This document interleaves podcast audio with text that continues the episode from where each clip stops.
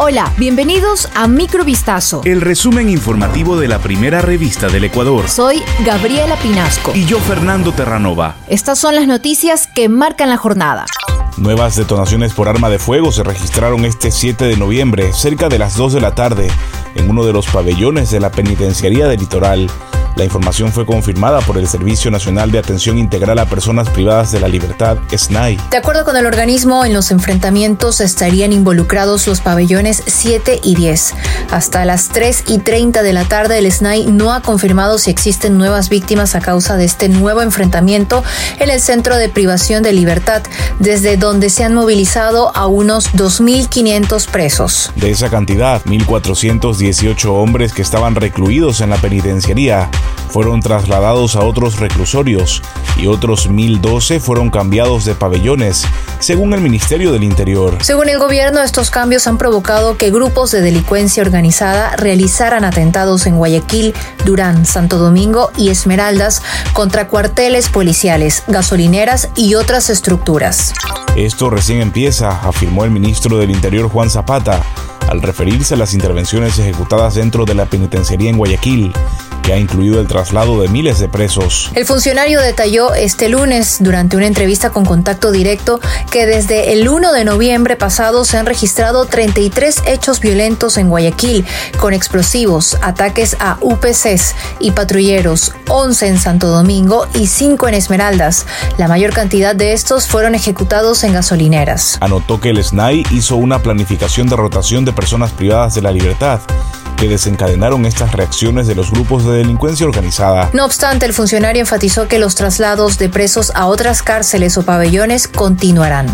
Luego de disputarse el duelo de ida de la final de la Liga Pro este domingo 6 de noviembre entre Barcelona y Aucas, dos ciudadanos fueron secuestrados a la salida del Estadio Monumental ubicado al norte de Guayaquil. A las 22.30 de ayer, personal policial del Grupo de Operaciones Motorizados y de una patrulla del Distrito Portete en las calles 43 y Vacas Galindo encontraron a la pareja, hombre y mujer, maniatados en el interior de un vehículo marca Chevrolet. Luego de liberarlos, los agentes aprendieron a tres sujetos por el presunto delito de secuestro. El jefe del Distrito Portete, Carlos Peñafiel Rodríguez, detalló que a la hora mencionada, el Grupo de Operaciones Motorizados y una patrulla policial circulaban por la zona cuando escucharon que desde el interior de un vehículo que tenía una de las ventanas semiabierta pedían auxilio a viva voz.